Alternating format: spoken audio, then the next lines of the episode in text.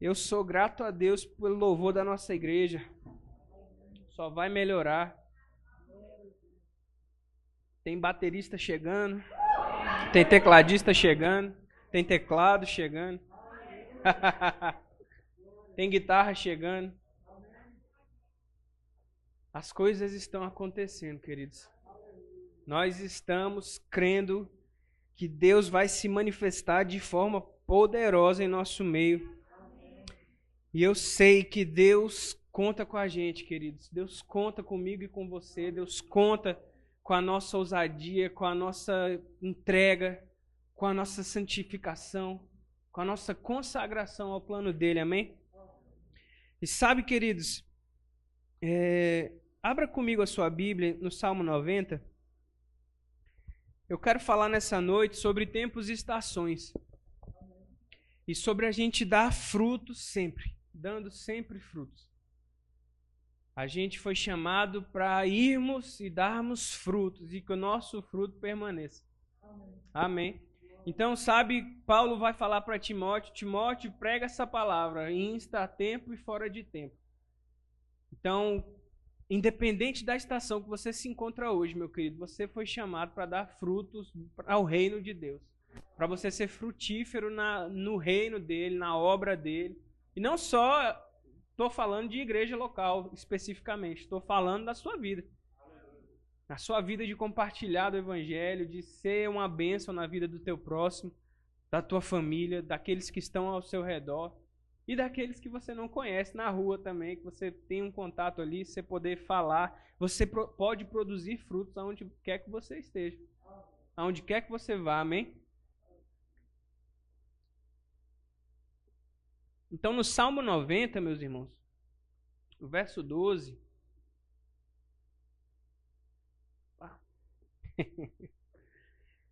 o salmista fala assim: Ensina-nos a contar os nossos dias para que alcancemos um coração sábio. É, vá comigo agora para Eclesiastes, fica logo após Provérbios. Eclesiastes capítulo 8. Eclesiastes 8, verso 5.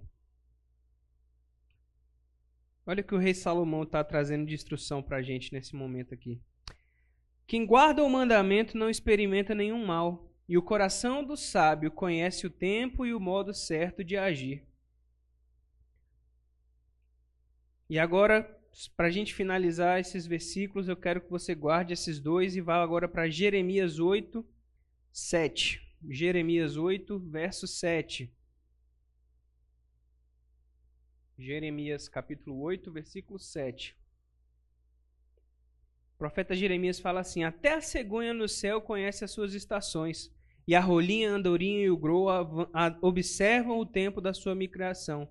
Mas o meu povo não conhece o juízo do Senhor. Olha que interessante. No primeiro versículo que nós lemos, o salmista pede a Deus, ora ao Senhor, Senhor, me ensina a contar os meus dias, para que eu possa alcançar um coração sábio. O rei Salomão já fala assim: o coração do sábio conhece o tempo e o modo certo de agir. E por último, ele fala: o meu povo, está falando dos israelitas ali no contexto, é, porém ele fala: o meu povo não conhece o juízo do Senhor, mas até os pássaros e as aves do céu conhecem as suas estações e os seus tempos. E sabe, queridos, é, muitas vezes a gente se encontra em fases da nossa vida que o Senhor tem tentado mudar algumas coisas, trazer algumas coisas novas, e a gente se encontra um pouco desapercebido daquilo que o Espírito Santo está comunicando. Às vezes muda uma estação na nossa vida e a gente fica com hábitos antigos, fica com mentalidades antigas, fica com hábitos mesmo práticas que não cabem mais às novas estações. Sabe, para cada nova estação que o Senhor compartilha para nós, o Senhor nos entrega, cada nova fase, cada novo tempo, é, exige de nós uma resposta adequada, uma nova roupagem. É, se você pega um Messi da vida aí, botar o cara top, faz gol adoidado, bota todo mundo no chinelo, é um senhor jogador de futebol, não é assim? Joga muito, camarada. Mas se você concorda comigo se botasse o Messi no campo com um, um, um sapato de um sapato social para jogar na grama, ele não ia conseguir fazer nada. Não é assim? Ele ia ficar escorregando, ia cair, ia se enrolar todo e aparecer um, um peladeiro de final de semana. O cara que não sabe o que está fazendo, porque ele estava em campo com o sapato errado. Se ele não tiver na, na grama, com a chuteira de cravo, para grudar o pé dele no, na, na, na, na terra, para que ele consiga correr, consiga dar o tiro dele, consiga chutar a bola com, com, com destreza, com leveza, colocar a bola do jeito que ele quer no pé. Se ele não tiver com o equipamento certo para aquele momento que ele vai viver ali, aqueles 90 minutos, se ele não tiver bem equipado, ele não vai ser o Messi que a gente está acostumado a assistir jogando bola. E sabe, da mesma forma, nesses versos que nós começamos a, a estudar aqui, o Senhor está nos falando que a gente precisa fazer algumas coisas para que a gente entenda as estações e os tempos que nós estamos vivendo. Ensina-nos a contar os nossos dias para que nosso coração seja sábio. Contar os nossos dias é você remir o seu tempo, igual o outro escritor vai falar. Temos que remir o nosso tempo porque os dias são maus. É você aproveitar cada oportunidade para estar tá pensando nas coisas do alto, renovando a sua mente, praticando a palavra, contando o seu dia, aproveitando o seu dia, sabe? Não gastar tempo com aquilo que não vai te agregar, com aquilo que não vai te amadurecer, com aquilo que não vai te desenvolver. Cada vez mais a gente precisa tomar mesmo essa armadura de Deus, como Paulo fala em Efésios, e, e, e, sim, e entender que nós estamos revestidos de algo sobrenatural da parte de Deus que para o tempo que você está vivendo hoje existe uma provisão e uma habilidade que o Senhor quer compartilhar contigo hoje. Quem guarda esses mandamentos, queridos, não vai experimentar mal. E então o seu coração, porque sabe, Jeremias depois vai falar que o coração do homem é enganoso, é o, é o mais enganoso. Mas sabe que ele falou isso acerca de uma aliança inferior, de um povo que não tinha o Espírito Santo habitando dentro deles, um povo que não tinha é, recebido um coração de carne, seu coração era de fato de pedra, então confiar no seu próprio coração era a pior coisa que o homem poderia fazer na antiga aliança. Mas sabe, nós recebemos um novo coração. Você é uma nova criatura. Você recebeu uma nova essência. Você não é mais aquela pessoa que você era quando você estava no mundão. Se você não experimentou o mundão, glória a Deus. Mas você precisa entender que, ainda que você não tenha experimentado, se você aceitou Jesus, você é uma nova criatura. Seu coração é um novo coração. Amém.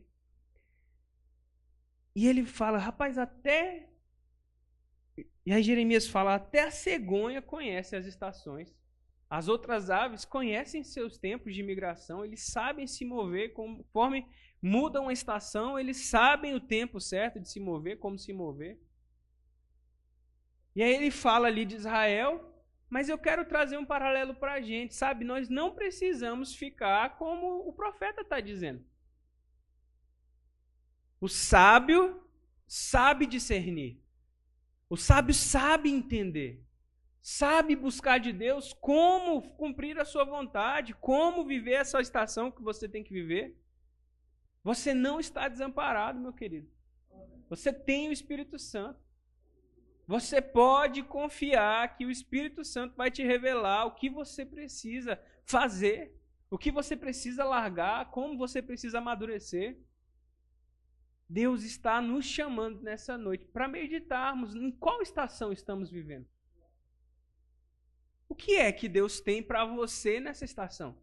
Para mim nessa estação? Sabe, eu tenho pensado acerca dessas coisas todos os dias. Pai, por que, que eu estou em Lucas? Será que é só para estar tá do quinta e domingo aqui na igreja? Será que é algo tão natural ou será que tem algo a mais? Queridos, tem algo a mais. Será que é só nosso trabalho durante a semana? Aquele chefe que você pode não ser muito ir muito com a cara dele? Você precisa amar. Se essa é a estação que você está plantado, meu querido, você é o responsável por extrair o melhor dela.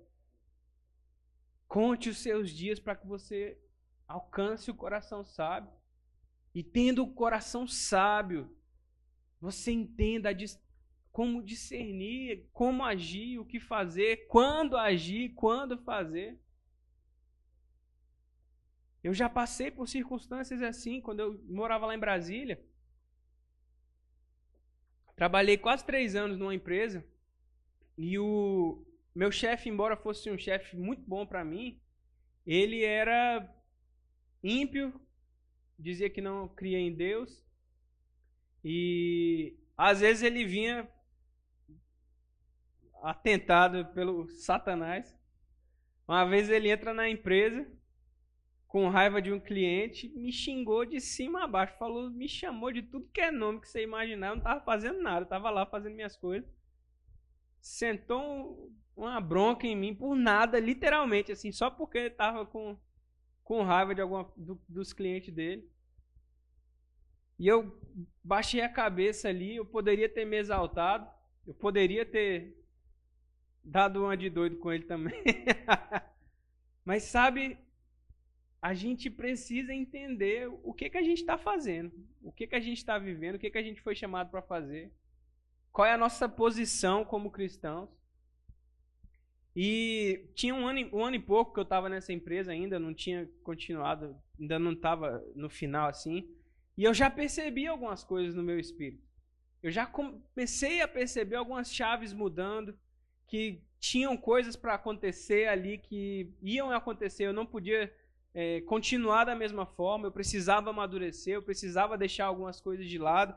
E às vezes eu me pegava querendo sair da empresa.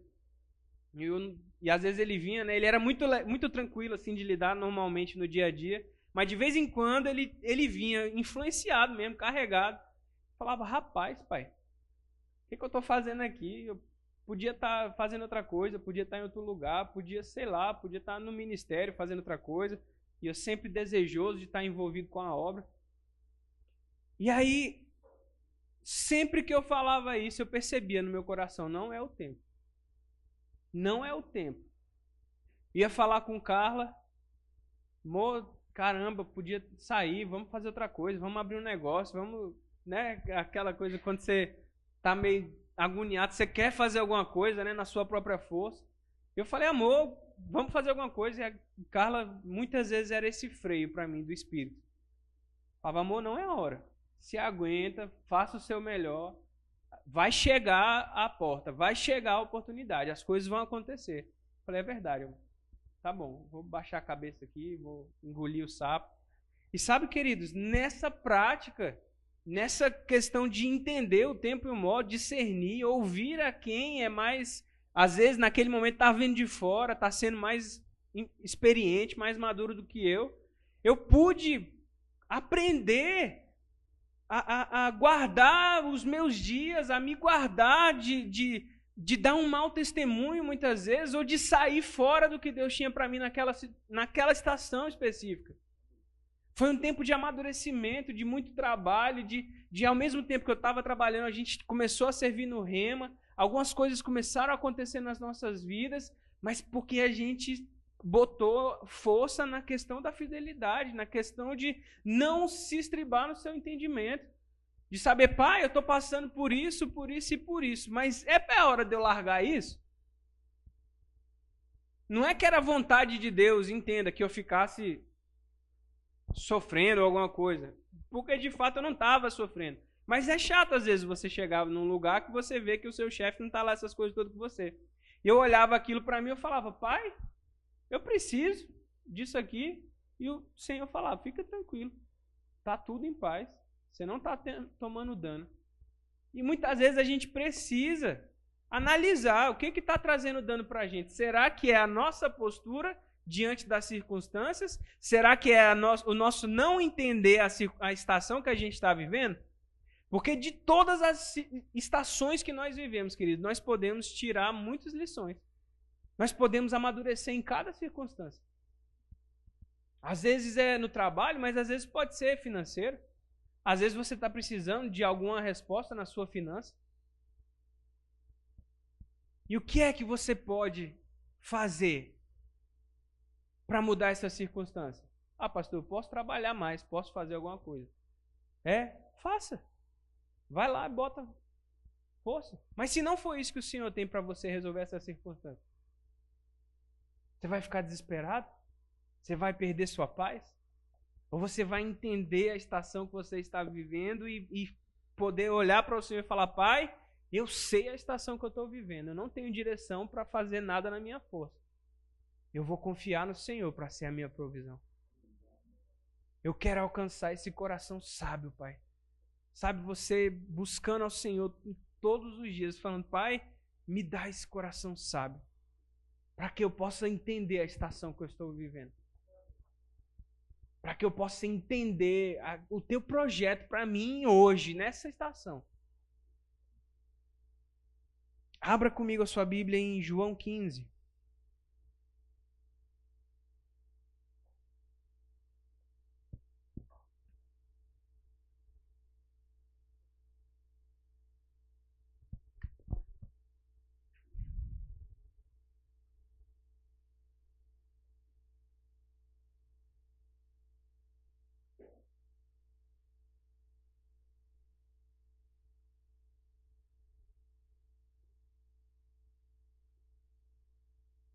João 15, 1.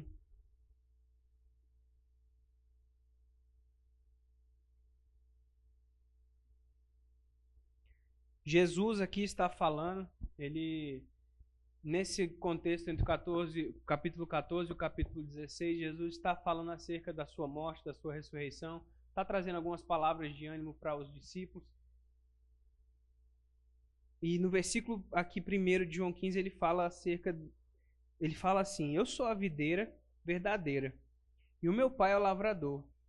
Todo ramo que estando em mim não der fruto, ele o corta. E todo o que dá fruto, ele limpa, para que produza mais fruto ainda. Vocês já estão limpos por causa da palavra que lhes tenho falado. Permaneçam em mim e eu permanecerei em vocês. Como o ramo não pode produzir fruto de si mesmo se não permanecer na videira, Assim vocês não podem dar frutos se não permanecerem a mim, em mim. Versículo 5: Eu sou a videira, vocês são os ramos. Quem permanece em mim e eu nele, esse dá muito fruto, porque sem mim vocês não podem fazer nada. E olha, vamos parar aqui, dar uma analisada nesse texto. Jesus está falando através de uma parábola, mas ele mesmo logo explica essa parábola. Normalmente Jesus não explicava as parábolas, né? Ele falava para o povo e ele terminava assim, né? Quem tiver ouvidos para ouvir, ouça.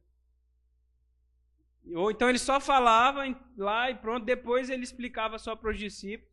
Mas nessa parábola aqui, que ele está falando só para os discípulos mesmo, ele vai lá e explica logo de cara. Ei, eu sou a videira verdadeira. Vocês são os ramos. Vocês são o, o, a o fruto da, da minha videira vai vir através de vocês. O ramo da videira é que produz o cacho de uva.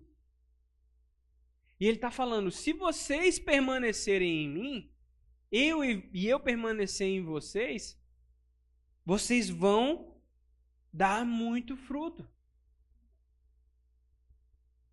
Porque sem mim não tem como dar fruto. E aqui ele não está falando do mundo, porque se a gente olhar para fora, o ímpio vai lá, trabalha, faz suas coisas e dá seus frutos. Não é assim? Ele está falando de frutos eternos, frutos para o reino de Deus. O fruto que permanece é o fruto eterno, não é o fruto natural. E ele está falando: quando vocês permanecem em mim e eu em vocês, existe uma troca da, que eu entrego a vocês uma vida que tudo o que vocês fazem vai produzir fruto. muito fruto, uma vida frutífera. O salmista vai falar: na sua velhice eles vão dar frutos. Correrão e não se cansarão, subirão como águias e voarão. O que, que isso quer dizer? Quando a, nós estamos enraizados na nossa videira.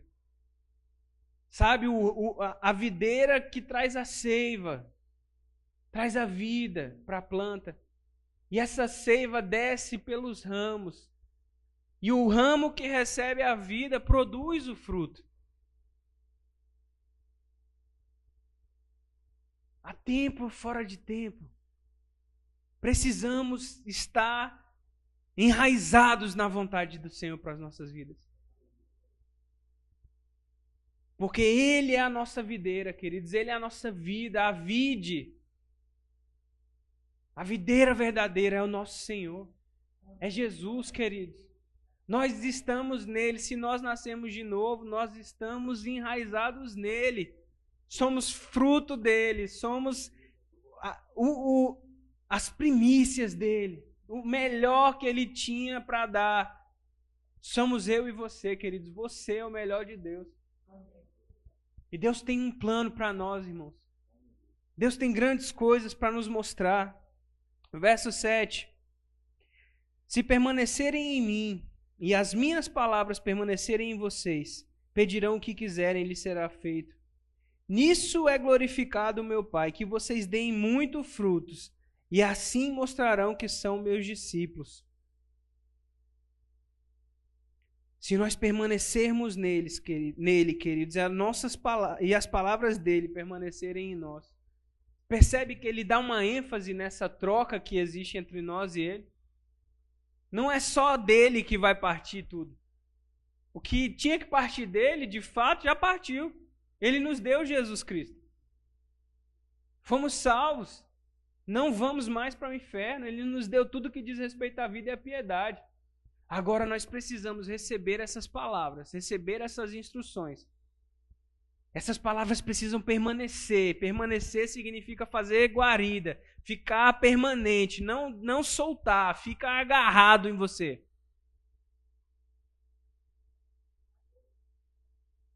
E a gente permanecer nele.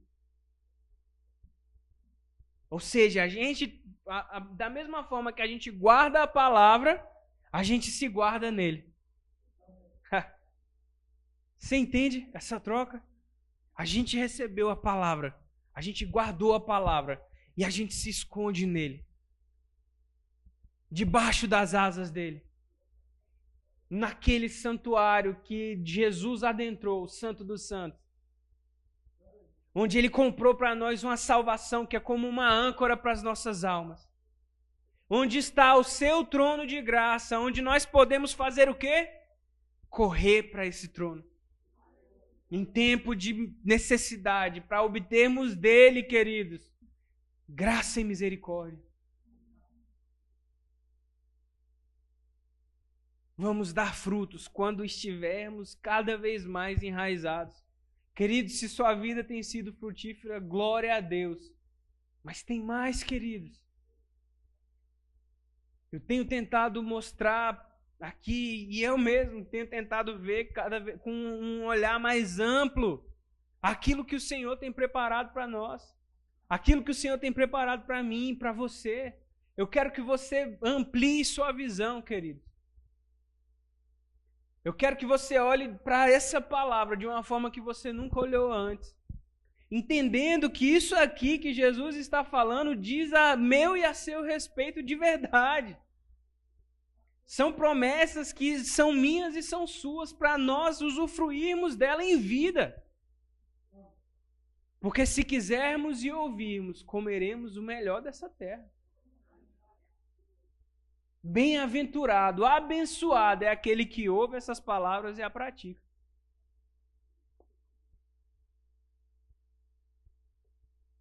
Salmo 1. Salmo 1, 1. Bem-aventurado é aquele que não anda no conselho dos ímpios, não se detém no caminho dos pecadores, nem se assenta na roda dos escarnecedores. Pelo contrário, seu prazer está na lei do Senhor e na sua lei medita de, medita de dia e de noite. Verso 3. Ele é como uma árvore plantada junto a uma corrente de águas, que no seu devido quê? tempo dá o seu fruto, cuja folhagem não murcha, e tudo o que ele faz será o quê? Bem-sucedido. Quando a gente se situa mesmo nessas revelações que o Senhor tem para nós, nisso que Deus está comunicando para a sua igreja. Quando a gente permanece nele e mantém suas palavras enraizadas em nós, queridos, daremos fruto. Nossa folhagem jamais vai murchar. Ele traz essa comparação, mas ele está falando assim: ei, seu vigor não vai acabar, suas forças não vão se esgotar. Perseguidos, mas nunca destruídos. não ficaremos abatidos, queridos. A vida que flui dele para nós, queridos, faz com que a nossa vida tenha frutos eternos. Você foi chamado, querido, para fazer a diferença nessa terra, para ser uma influência nessa cidade, na sua família. Nós não fomos chamados para estarmos perdidos, como quem está tateando no escuro, sem saber o que está fazendo. Para estarmos perdidos sem entender qual é o tempo que Deus está mudando na nossa vida, em qual estação estamos vivendo.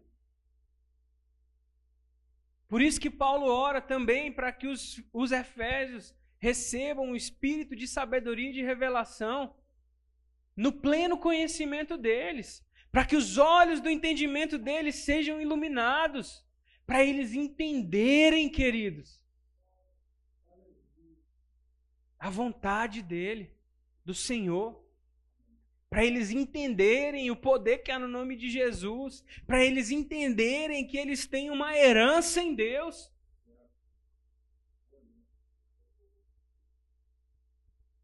Depois ele vai orar para os colossenses que vocês entendam qual é a vontade do Senhor para a vida de vocês. E que vocês pratiquem essa vontade. Para que vocês sejam cheios do conhecimento da vontade do Senhor. Queridos, que nós sejamos cheios desse conhecimento da vontade do Senhor para nossas vidas. João 15, volta lá. Verso 11: Tenho-lhes dito essas coisas para que a minha alegria esteja em vocês e a alegria de vocês seja completa. Ah, queridos, dá para a gente ter alegria em qualquer circunstância, em qualquer estação, em qualquer tempo. Não importa a circunstância, não importa a tribulação. Queridos, a, a vida mais vitoriosa que nós vamos viver é a que está aqui dentro. Se você não está vivendo naturalmente aquilo que você queria estar vivendo hoje, eu te digo que por dentro você pode já estar vivendo na plenitude do que Deus te prometeu. A Bíblia fala de uma paz que ela age como um juiz dentro dos nossos corações. A Bíblia, Paulo fala que a paz seja o árbitro do seu coração. O que, que é o papel de um árbitro? Não é dizer se algo está certo ou está errado no, no básico do conceito, ele não disse isso aqui pode, isso aqui não pode. Olha que interessante, Paulo fala que a paz dele age como um árbitro dentro de nós. Se não tem paz, querido, para tomar uma decisão, para tomar uma ação, para fazer alguma coisa, não faça. Mas se vem aquela nota de paz, de alegria, queridos, vá tranquilo, mas não estou falando daquela alegria que é fruto de um, emo, de um emocionalismo, de uma empolgação, só porque você viu, gostou, achou que é Deus. não é isso que eu estou falando. É aquela paz que vem do seu espírito, que você sabe que não é fruto só da sua vontade. Você ora e fala: Pai, eu preciso de uma direção, me mostra. E às vezes o Espírito Santo pode vir com testemunho interior, com uma voz audível e falar: avança. É isso mesmo, faça assim, assim, assim. Ele dá a instrução. Mas às vezes não vai vir uma instrução específica, vai vir só aquele sinal verde, aquela nota de alegria. E você pode confiar nessa paz para não tomar uma decisão errada.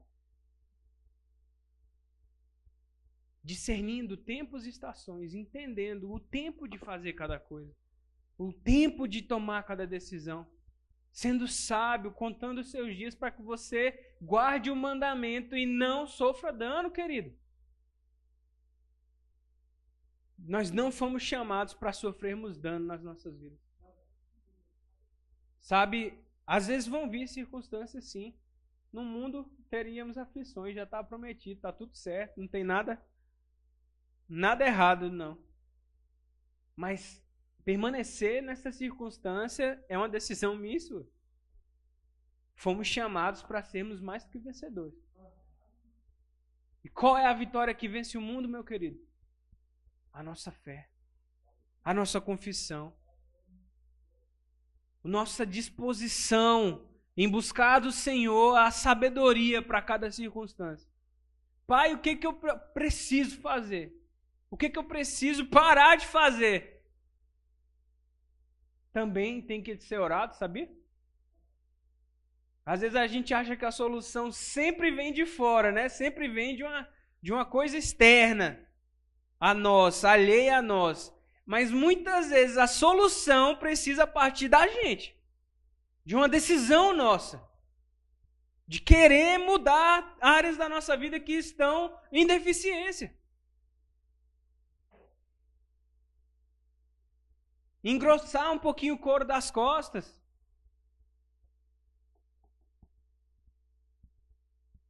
Ser maduro para entender quando alguém fala com você, quando alguém age errado com você, ou, sabe, você saber se mover em cada circunstância. Entendendo o que está por trás de cada ação. Quando como eu estava falando do meu chefe, eu sabia quem estava por trás. De quando ele vinha carregado para mim. Eu não ia descontar nele a minha raiva. Se era do cão que eu estava com raiva. Quem tem a mente de Cristo sou eu e você, querido. Então a atitude certa tem que partir sempre da gente, nunca do próximo. A Bíblia fala o que? Ama o seu próximo como eu amei a igreja. Jesus trouxe um mandamento novo. Ama o teu próximo como eu amei a igreja. E Jesus nunca levou em consideração o que os outros fizeram contra ele. Já parou para pensar nisso? Pedro vai dizer que ele foi mudo, como ovelha calada, não maldisse, não falou mal de ninguém que perseguiu ele. Antes abençoava, antes amava, antes trazia, sabe, Senhor, perdoa eles, porque eles não estão sabendo o que eles estão fazendo. Meus irmãos, a gente está vivendo uma época que lá fora está sombrio o negócio. E falar dessas coisas que nós estamos falando hoje, cada dia mais vai ser contrário a tudo que o mundo está ensinando. Jesus já falou que está tudo certo, vão perseguir a gente por causa do nome dele. Você está preparado, meu irmão, para ser perseguido? E, e, e dar a sua outra face? E não ir contra aqueles que estão te maldizendo, que estão te perseguindo, falando algo contra você, fazendo algo contra você. O que, que isso tem a ver? Querido, se a gente não sabe o que a gente está vivendo, o tempo que a gente está vivendo, quem a gente é no tempo que a gente está vivendo, tu, todas essas circunstâncias vão fazer a gente desistir em alguma área. Pode não ser uma, uma desistência completa, mas a gente sempre vai andar cambaleando cedendo à pressão, cedendo às pessoas, cedendo à vontade alheia. Não foi para isso que você e eu fomos chamados, querido. Nós precisamos discernir o tempo e o modo, como agir, o que fazer. De fato, Paulo vai falar que é Deus quem opera em nós o querer e o efetuar de todas as coisas. Isso significa que Deus controla cada ação que a gente toma? Significa não. Ele, ele, ele opera em nós o desejo de fazer todas as coisas. Você não quer servir a Deus porque a sua carne quer servir a Deus. Você quer servir a Deus porque o Senhor te inspira a querer servi-lo. Ele não vai te obrigar a servi-lo. E o realizar é o que Jesus está falando aqui. Se você permanecer em mim, você vai dar fruto. Você vai fazer a obra, você vai ter frutos eternos para realizar. Mas você precisa permanecer. Você precisa permanecer, porque mais anteriormente aqui Jesus fala: se você não está dando fruto, querido, cuidado, porque você vai ser cortado e vai ser lançado ao fogo. É isso que ele fala. Porque o ramo que não dá fruto precisa ser cortado. Porque traz dano para a videira. E aí Jesus fala: vocês de fato já foram limpos, vocês estão sendo podados, vocês estão sendo bem cuidados pela palavra que eu tenho falado a vocês. Queridos, o nosso ministério preza por uma doutrina muito pura, por uma doutrina que não se desvia do que a Bíblia nos ensina. De fato, se você está vindo quinta e domingo para esses cultos, eu te garanto que você está recebendo uma palavra que é cuidadosamente preparada pelo nosso ministério. É o que o irmão Reagan pregou, é o que o pastor Bud pregava, é o que o bispo Guto prega. Nossa liderança se preocupa com o que está sendo ensinado no nosso púlpito e da mesma forma nós nos preocupamos. Essa palavra, ela é que é poderosa para salvar nossas almas. Não é o que eu acho dessa palavra. Não é o que o pastor Daniel pensa acerca disso. Porque de fato o que vai amadurecer você e vai te fazer sair do lugar que você está para uma nova estação em Deus é você praticar essa palavra, não é praticar o que o pastor acha da, dessa palavra. Querido, no dia que você me vê pregando autoajuda e coach aqui em cima, saia correndo. Porque eu vou estar bem longe daquilo que Deus tem para nós.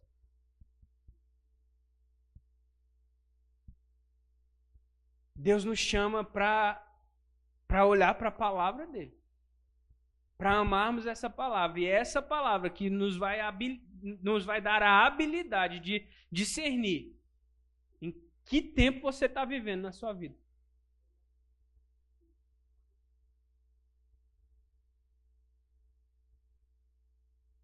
Eu acho muito bacana o que Jesus fala, que aí você pode se perguntar, né, pastor, tá, beleza, está falando do tempo, da estação, o sábio discerne, não sei o quê. Como?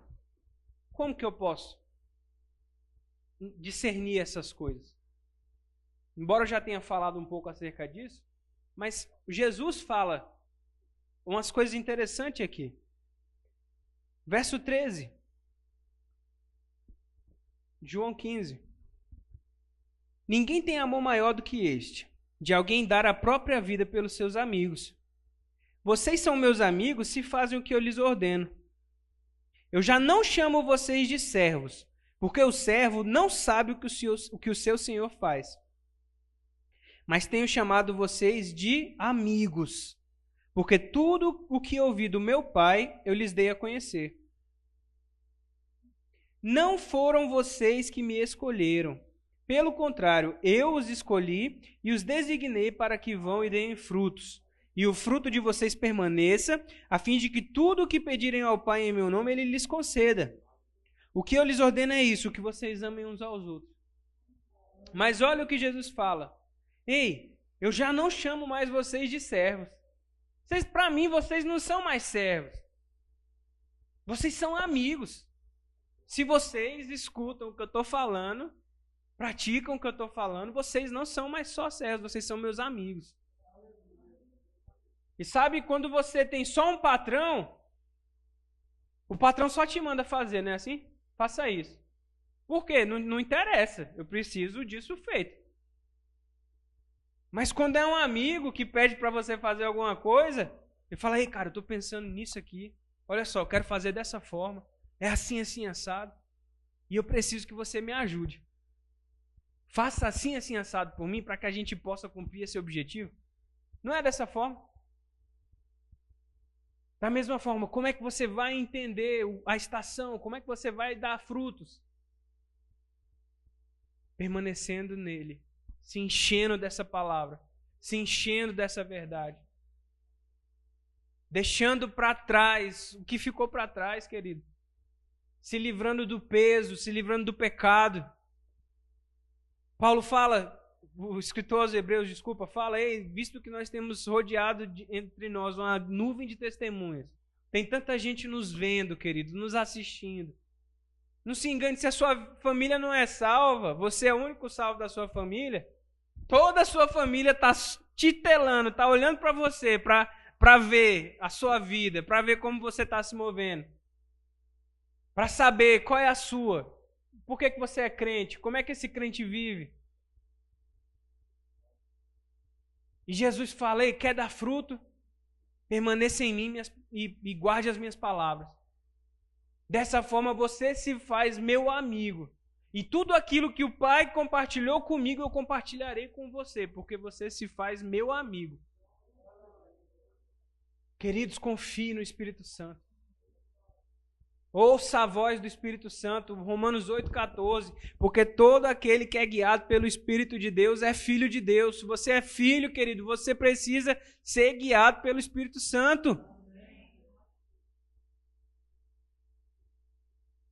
Escute o seu espírito, gaste tempo orando e gaste tempo ouvindo. Às vezes basta um momento que a gente senta, ora ali um pouco em línguas sabe, percebe o que está acontecendo e você fala: Pai, o que é que o Senhor tem para mim? Qual é a sua vontade para mim? E às vezes vem um versículo, vem uma nota dentro de você, vem uma inspiração e você fala: É isso. Meus queridos, o Espírito Santo nunca vai nos guiar fora da palavra, fora do que Jesus falou, do que os apóstolos falaram, do que está escrito. A revelação do Espírito Santo não é uma revelação além da Bíblia, ela é a revelação da Bíblia. Mas quando o Espírito Santo nos inspira com um versículo, com alguma palavra, aquilo é a resposta que nós precisávamos. E é o que vai solucionar o que a gente precisa solucionar na nossa vida. Praticar essa palavra. Permanecer nela para que a gente dê os frutos que Ele espera que a gente dê, meu irmão. Nós fomos chamados para sermos amigos de Jesus. Para conhecermos qual é a vontade dele para nós, queridos. O mistério que estava oculto nos séculos dos séculos, durante todo o Antigo Testamento, tinha um mistério: o ungido que havia, o Messias que havia, o escolhido que havia. Daniel profetiza, todo, todo o Antigo Testamento aponta para uma realidade que só se tornou realidade depois que Cristo veio. Era um mistério, Satanás não sabia. Toda vez que Satanás achava que o Messias ia chegar, ele mandava matar os meninos tudo na Bíblia. Já parou para pensar nisso? Quando Moisés nasceu, ficou um, um reboliço assim. O rei fica maluco, manda matar todas as crianças, meninos, até dois anos. Porque ouviu falar. Porque ficou doido lá na hora, ficou inspirado pelo cão. E aí manda matar, e Moisés é salvo. Moisés liberta o povo hebreu do Egito. Era chegado o tempo de, do, Egito, do povo sair do Egito. E aí, quando Jesus vai nascer, a mesma coisa, cara. Manda matar os meninos. Faz o censo lá e aquela coisa toda, e Jesus nasce naquela manjedoura. Na plenitude dos tempos veio aquele que era o mistério que estava oculto, que Deus guardou só para ele essa verdade, agora ele revelou para nós. Cristo em mim e você, a esperança da glória. Cristo em nós, Cristo em nós, Cristo em nós. Cristo habita hoje em mim e você, meu irmão. O nosso amigo vive em nós. Por isso Tiago fala: tem alguém com falta de sabedoria no nosso meio? Peça a Deus, que a todos dá sem reter nada. Todavia, não peça de qualquer jeito, não peça, peça com fé. Porque aquele que não, não, não pede por fé, ele é inconstante e agitado pelo mar. Não, vai, não pense que sem fé você vai alcançar alguma coisa da parte de Deus. Porque de fato, queridos, o justo viverá pela fé em Deus. Como vamos discernir os tempos e as estações, queridos? Guardando essa palavra, crendo, querido. João 6, Jesus vai falar como a obra de Deus é o quê? Crer. A obra de Deus é crer no seu filho. A obra de Deus é crer em Cristo. Crer naquele que Deus enviou. Então nós precisamos nos encher dessa palavra. Como é que vamos crer naquilo que a gente não está cheio, querido? Aquilo que Paulo fala acerca do povo que não podia receber o evangelho porque não tinha quem pregasse, da mesma forma é a gente, o princípio é o mesmo. Se você não se enche da palavra, você não tem como crer. Se você não se enche da palavra, você não vai perceber o reino espiritual, você não vai perceber as direções. Porque o Espírito Santo vai guiar a nós pela Sua palavra. De fato, Jesus fala que o ministério do Espírito Santo seria fazer com que a gente se lembrasse de tudo o que ele tinha nos dito, que ele estava falando. Ele ia trazer à nossa memória as palavras de Cristo. A Bíblia é a palavra de Cristo, é a palavra de Deus, meu irmão. Então, sem estar cheio dela dentro de nós, não tem o que o Espírito Santo nos lembrar. Não tem como ele ter um ministério eficaz na nossa vida se a gente não estiver cheio da palavra e nos faria saber as coisas que haveriam de acontecer. Por isso eu estou falando que você pode entender os tempos e as estações, as estações que estão vindo, o que está para acontecer. Nós não ficaremos enganados se estivermos cheios da palavra, irmãos. Porque o Espírito Santo, ele veio para nos revelar quem é o Pai, para nos revelar a vontade dele para as nossas vidas através da palavra dele. Precisamos dos dons, queridos. Precisamos sim. Profeta aqui no nosso meio, revelação acontecendo, algumas coisas acontecendo, dons em manifestação. Mas mais importante do que os dons, queridos, é essa palavra está enraizada em nós. Porque os dons vão passar, queridos, as línguas vão passar, a ciência, o conhecimento vai acabar. Mas o amor não. As palavras dele não. Passarão céus e terras, mas a palavra não vai passar. Então você quer entender o que Deus espera de você, meu irmão? Gaste tempo com a palavra. Gaste tempo ouvindo seu pai, falando com ele, orando, se consagrando ao plano dele. Queridos, ore 50, 60, 100 vezes por dia. Pai, que seja feita a sua vontade na minha vida. Pai, me, me ensina a ter um coração sábio, contar os meus dias. Pai, que eu entenda os tempos e as estações. Pai, que eu saiba discernir como e quando fazer cada coisa. Que eu não seja apressado em tomar decisões que eu não preciso tomar agora. Que eu saiba dizer não para o que eu preciso dizer não. Pai, me dá sabedoria. Me dá estratégias, me dá força. Senhor, a minha vida é sua, que seja feita a sua vontade na minha vida. Ora, querido, se consagre ao plano dele.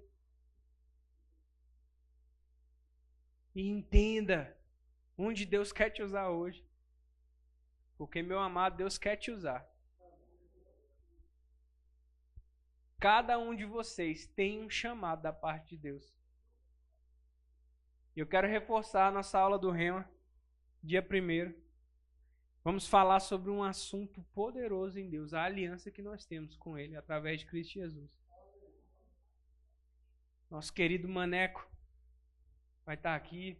Você vai ser extremamente abençoado. Traga a gente para cá. Vamos, vamos fazer essa palavra se espalhar nessa cidade.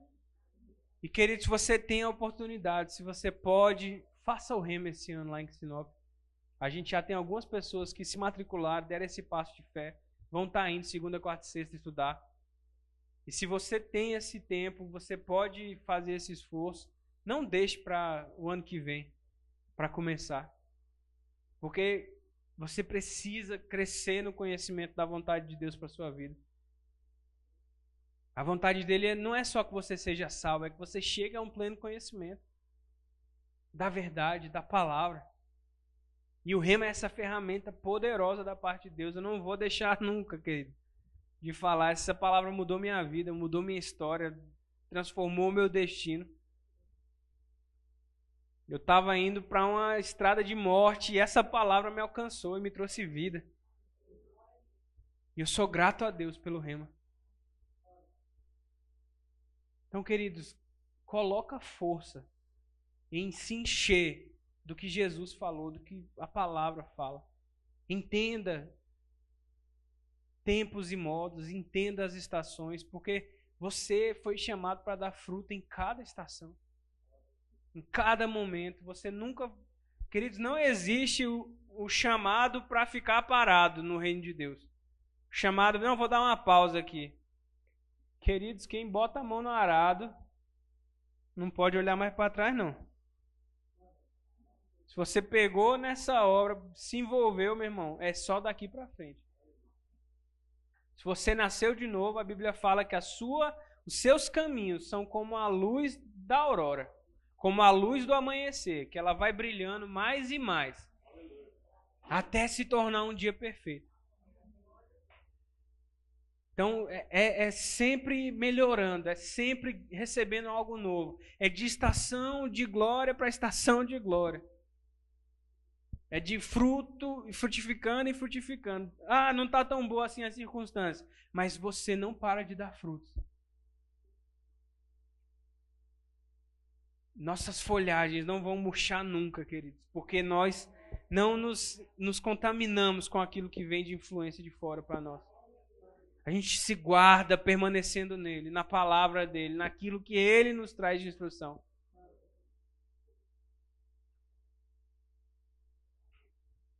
Aleluia.